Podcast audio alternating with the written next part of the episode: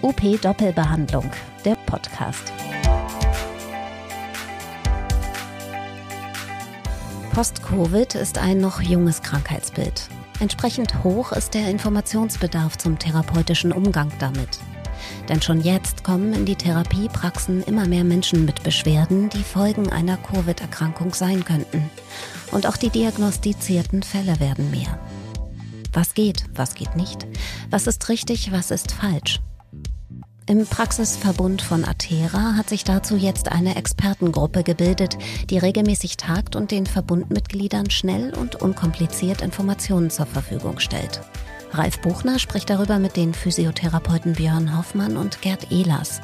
Beide gehören der Expertengruppe an. Und heute habe ich zwei sehr nette Kollegen gewinnen können, mit mir über das zu sprechen, was eigentlich ja das ist, worum es in Therapiepraxen geht, nämlich um Therapie.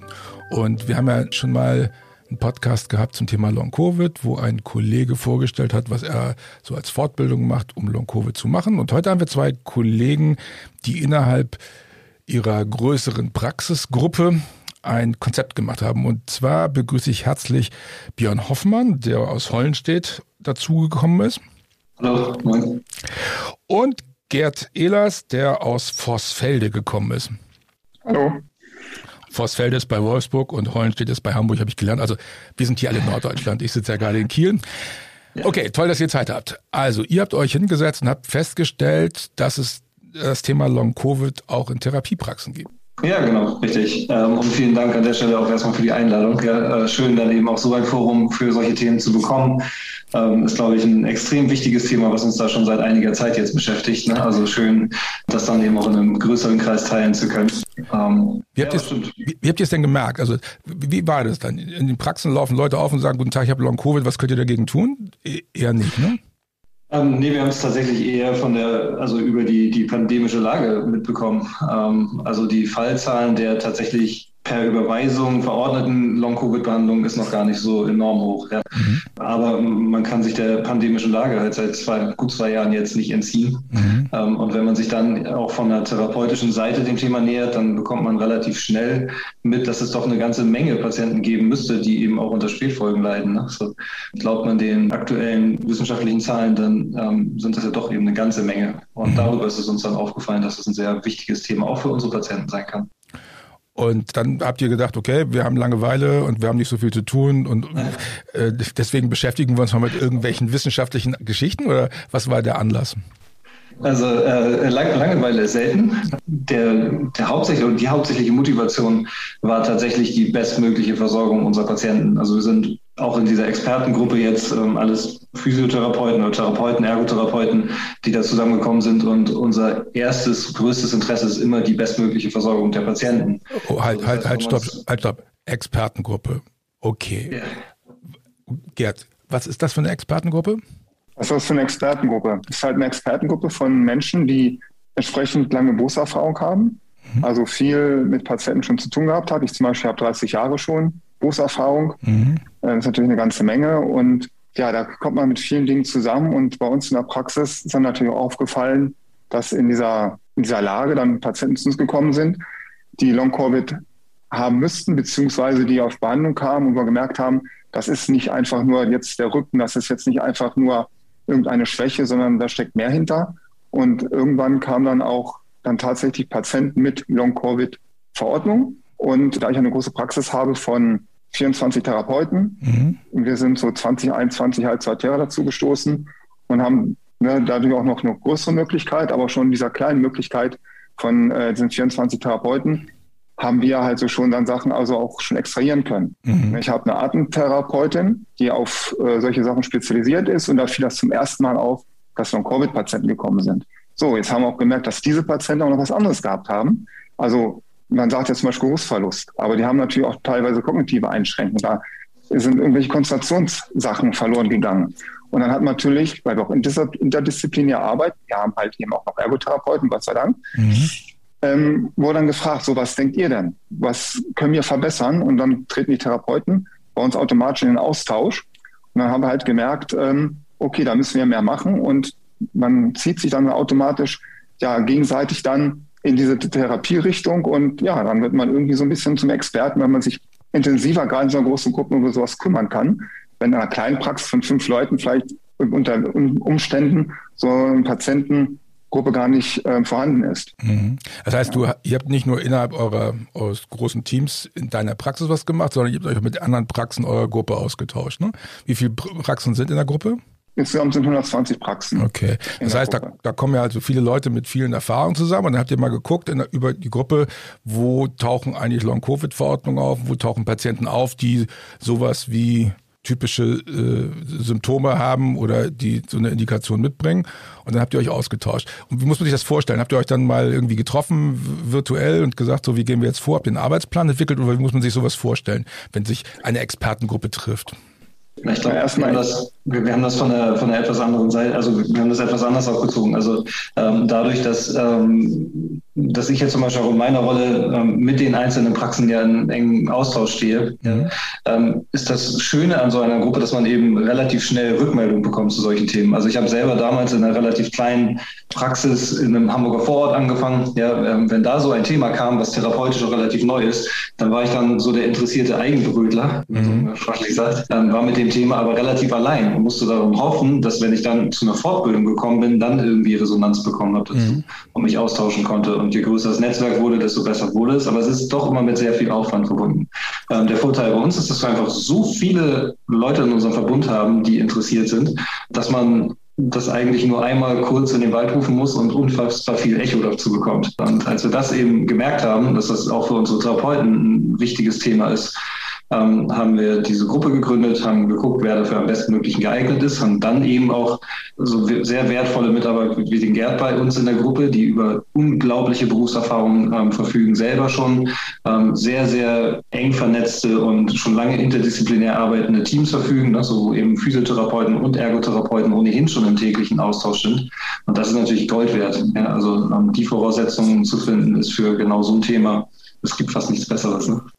Wie habt ihr es jetzt gemacht? Also, da, also das Erste, was mir einfällt, das mit den herkömmlichen Heilmitteln, also mit einer 20 Minuten Heilmittelverordnung, kann ich mir nicht vorstellen, dass man Long-Covid-Patienten angemessen behandeln kann. Ge geht das, Gerd? Ich sage es mal andersrum. Bei uns machen wir das so, dass wir tatsächlich den Joker ziehen von Doppelbehandlung. Ja. Wir sind tatsächlich 40 Minuten Minimum behandeln, dass wir nicht nur Atemtherapie machen können, sondern auch tatsächlich ähm, ausdauermäßig arbeiten können. Und in der Ergo arbeiten ja sowieso in diesem Fall sowieso mindestens 45 Minuten. Also in dem Fall ähm, haben wir schon die große Vorteil, dass wir schon länger behandeln können. Das heißt, ihr ja. behandelt auch interdisziplinär? Wir behandeln auch interdisziplinär, klar. Wir haben also auch Patienten, die auf der einen Seite die Physiotherapie bekommen mit Atemtherapie, Ausdauer, auf der anderen Seite natürlich auch Ergotherapie, indem sie halt entsprechendes ich sag, ja, Training bekommen mhm. für Koordination und äh, auch Konzentration. Das wird, da wird natürlich auch ausgetauscht. Die Therapeutin, die tauschen sich natürlich die Patienten, müssen sie ja, weil wir müssen auch dokumentieren und in dem Augenblick sind die natürlich, das sind wie ein Selbstläufer. Mhm. Ja. Ja, die sind richtig scharf drauf, hätte ich fast gesagt, schön, dass mal so sage. Ja. Also richtig, richtig heiß drauf, das auch wirklich auszutauschen, die Patienten auch voranzubringen. Und das ist ja das Vorteil von unserem Beruf. Wir haben ja alle Mitgefühl. Und Mitgefühl bedeutet, wir wollen helfen. Ja, und das ist halt auch diese, diese Grundlage, auf der wir halt eben arbeiten. Wie ist denn das? Also ich könnte mir vorstellen, also wenn ich jetzt hier bei mir in der Firma eine Arbeitsgruppe gründe, sage ich, will eine Expertengruppe XY machen, dann sehen alle, dass sie Arbeit zu tun haben und dass sich ja, dass dann sozusagen Zusatzarbeit entsteht und dann ist erstmal ein bisschen Skepsis da. Wie war das bei euch, als ihr gesagt habt, wie, hey, wir wollen mal Long Covid als Thema machen? Musstet ihr da viele Leute bitten oder kamen die von selbst? Normale Ansprache reicht. Also ich habe eine Therapeutin gehabt, die dann freiwillig sich abends hingesetzt hat und Sachen zusammengeschrieben hat und das, sind tatsächlich, wenn die engagiert sind, die Leute, ist wie ein Selbstläufer. Außerdem bringen sie das sowieso in ihrer Arbeitszeit ganz normal unter, weil das ja so gang und gäbe ist, sich auszutauschen. Und das ist dann tatsächlich, die brennt teilweise wirklich dafür. Da muss man also nur so ein bisschen bei uns zumindest, in meiner Praxis kann ich noch für sprechen, nur so in die richtige Richtung ansprechen und dann sind die schon wirklich super dabei.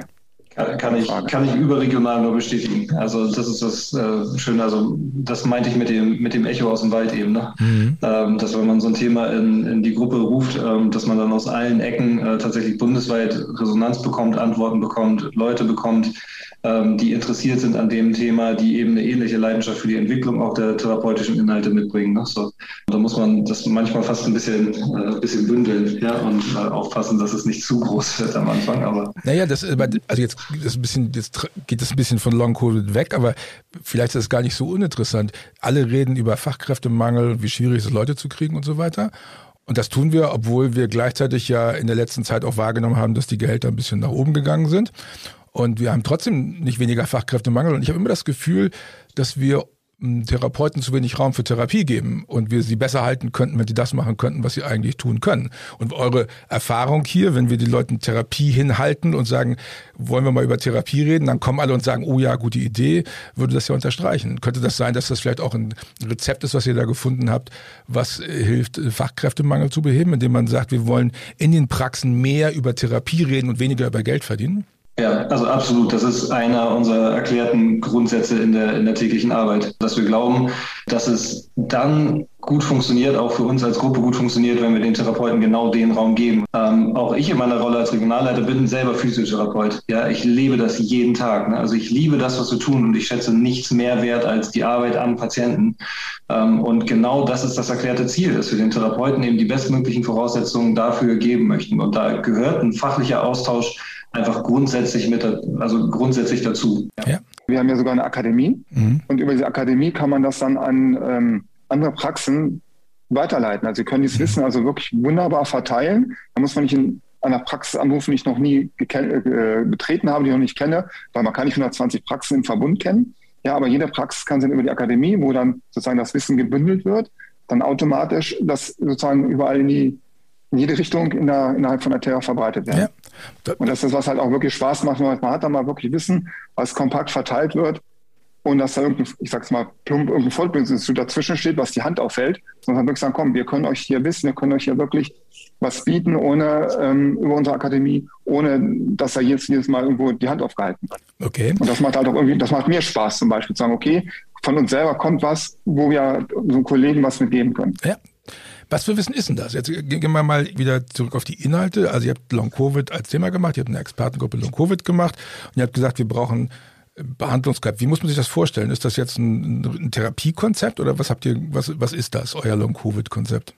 Genau, also wir haben ähm, das, was wir für, für interne Netzwerke, also zum Wissensaustausch und zum, um sicherzustellen, dass eben dieser, dieser Wissensaustausch zu dem Thema Long-Covid funktioniert, haben wir so eine Art interne Atera-Guideline für Long-Covid entwickelt. Ähm, die wird nie fertig sein, weil das ein lebendiges Instrument sein soll, eben zum weiteren Austausch. Und die ist entstanden auf, auf ganz klassischen Füßen. Also das ist einmal natürlich Literatur-Review-Arbeit, ja, also dass man ähm, wirklich mhm. in intensiver Arbeit sehr viel wissenschaftliche Literatur sichtet ähm, und guckt, was da die aktuellen Erkenntnisse sind. Und das ist aber auch eben nicht weniger wertvoll ähm, und genauso wichtig, der Austausch über die pra ganz praktische Erfahrung der Kollegen vor Ort. Also deswegen eben dieser Austausch von Anfang an äh, in dieser Gruppe, ähm, über die Kollegen, die dann äh, Gerd mit einbringt, äh, die eine Kollegin dann aus, äh, aus Sachsen mit einbringt. Also ähm, viele, viele Kollegen und ähm, das ist das eben nochmal zurückkommt auf die Frage vorher. Ne? So, ähm, wenn wir das jetzt oder seitdem wir das dann auch geöffnet haben für, ähm, für immer mehr Kollegen, ähm, kommen immer mehr aus eigenem Antrieb und fragen, Mensch, darf ich nicht auch noch was dazu sagen? Ne? So, ja. Das ist auch das erklärte Ziel dieser Guideline. Also das als Instrument zu nutzen, ähm, als sich immer weiterentwickelnde Austauschplattform, ja, in der immer wieder dann auf therapeutische Erfahrungen zu Therapieinhalten, zu Assessments immer weiter ähm, dann eben ähm, dazukommen. Das heißt, wenn ich jetzt als neuer Kollege bei euch anfange und ich sage, ich habe hier einen Long-Covid-Patient, dann zückt Gerd einen Zettel und sagt, hier, guck mal, das ist unser Leitfaden. Und dann, genau. dann kannst du mir wahrscheinlich erklären, wie das so funktioniert, was ich machen kann. Und dann habe ich einen Handlungsplan, was ich machen muss. Also was ich genau. Äh, auf der Befundebene machen soll und so weiter. Ganz, ganz ja. klassisch. Ganz klassisch. Mit Befund, mit ähm, Therapieanweisung, was gemacht werden soll. Wobei natürlich sagen, ist ja alles noch sehr jung. Wir sind ja auch noch in neuen Gefilden und natürlich der Rückaustausch oder Austausch mit dem Patienten auch sehr wichtig ist, um halt eben wirklich zu gucken, wie bekommt den Patienten das, die Rückmeldung, die sind ja auch ganz, ganz wichtig. Ja. Damit wir das, was gerade Björn erzählt hat, auch weiterentwickeln können. Das ist also wirklich auch eine ganz wichtige Sache. Das heißt, ja, ihr, also, also ergänzen nur noch, ähm, also die, die Guideline ist nicht das einzige Instrument für dich da. Ne? Also mal angenommen, ähm, du stellst dich heute bei uns als Therapeut mhm. vor und fängst mhm. morgen an, ähm, dann hätten wir eben auch die Möglichkeit über den Akademieplan dir gleich äh, auch interne Schulungs- und Fortbildungsinhalte eben äh, anzubieten und da würde dann eben auch Long-Covid als Thema drauf, okay. draufstehen. Ne? So. Weil letztendlich arbeitet arbeitet ihr mit ganz modernen Techniken, nämlich dem iterativen Ansatz äh, der, der Weiterentwicklung, der Entwicklung von Therapiekonzepten. Das ist so eine Art, so eine Mischung aus Literatur und Praktiker-Therapie-Guideline. Habt ihr sowas auch für andere Themen oder ist das jetzt ist ein Novum, dass ihr mal euch hingesetzt habt und gesagt, das nehmen wir jetzt mal als Anlass, sowas zu entwickeln? Oder habt ihr sowas auch schon zu anderen Themen? Das ist in dem, also in dem Umfang jetzt tatsächlich ähm, das erste Thema, was wir in dem Umfang jetzt behandeln, ja. Ja, ist doch cool. Also hast du eben gezuckt und hast gedacht, hoch, Jetzt muss ich zugeben, dass unser erstes Thema ist. ich finde nee, das, find nee, gut. Nee, nicht, nicht, weil ich zugeben muss, dass ja? das erste Thema ist, sondern weil mir spontan irgendwie tausend andere Gruppen einfallen und die, die, wir, die wir machen können. Ja, aber das ist doch, das ist doch genau der Punkt.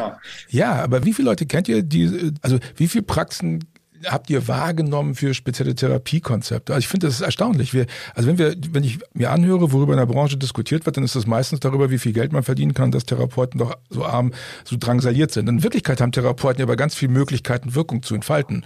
Und ich finde es ziemlich cool, dass ihr euch hinsetzt und sagt, wir machen, wir machen mal eine, eine Behandlungsleitlinie und zeigen unseren Kolleginnen und Kollegen, wie man Wirkung entfalten kann bei einem Long-Covid-Patienten, nehmen ihre Erfahrung wieder mit rein, entwickeln das weiter. Und das müsste doch jetzt eigentlich der, der Punkt sein, wo du dann kommst, Björn, und sagst, ah, Leute, das müssen wir jetzt auch mal für weiß der Geier was, Schlaganfallpatient oder sonst irgendwas machen. Also gibt es eine Reihe von Indikationen, wo man eigentlich genauso vorgehen könnte. Das ist wie so ein, wie so ein Befreiungsschlag fast, ne? Also, weil das tatsächlich die, die Arbeit und den Austausch, den man äh, in der Therapeutenschaft jetzt erfahren kann, tatsächlich nachhaltig verändern kann. Ne? So, wir machen das schon in abgespeckter Version schon für Ergotherapie. Also, ähm, das, also dass wir eine Ergotherapeutenfachgruppe haben, die sich regelmäßig austauscht. Ne? So, mhm. ähm, mit so einem übergeordneten Thema ähm, ist es jetzt halt ein Novum, ne? so dass mhm. wir eben auch interdisziplinär versuchen, das zu vernetzen. Wir haben eine Medical Fitness Gruppe zum Beispiel, die das in, im kleineren Rahmen schon macht, sich regelmäßig austauscht. Wir geben schon unseren Kollegen auch in anderen Bereichen schon die Möglichkeit, sich auszutauschen. Ne? So, ähm, Okay, das ist toll. Ihr habt die Leute engagiert, ihr habt bessere Therapiekonzepte gemacht. Das heißt, für die Patienten ist es cool, für die Mitarbeiter ist es cool, äh, für euch als Organisation ist es bestimmt auch cool zu sehen, dass eine größere Organisation auch im größeren Maßstab agieren kann. Was war denn jetzt schwierig dabei? Also ich stelle mir gerade vor, ich mache ein Therapiekonzept und dann gucke ich mir die Leistungsbeschreibung der GKV an und dann würde ich erstmal wieder zusammenbrechen und denken, so ein Murks. Das, was die GKV uns bezahlt, hat ja mit dem, was gute Therapie ausmacht, einfach gar nichts zu tun. Oder ist das jetzt, also ich bin ja, ich bin ja Kaufmann. Wie, was habt, wie habt ihr das empfunden? Also ich habe da gar nicht dran gedacht. Okay, du ignorierst das. Das ist auch eine also, Idee.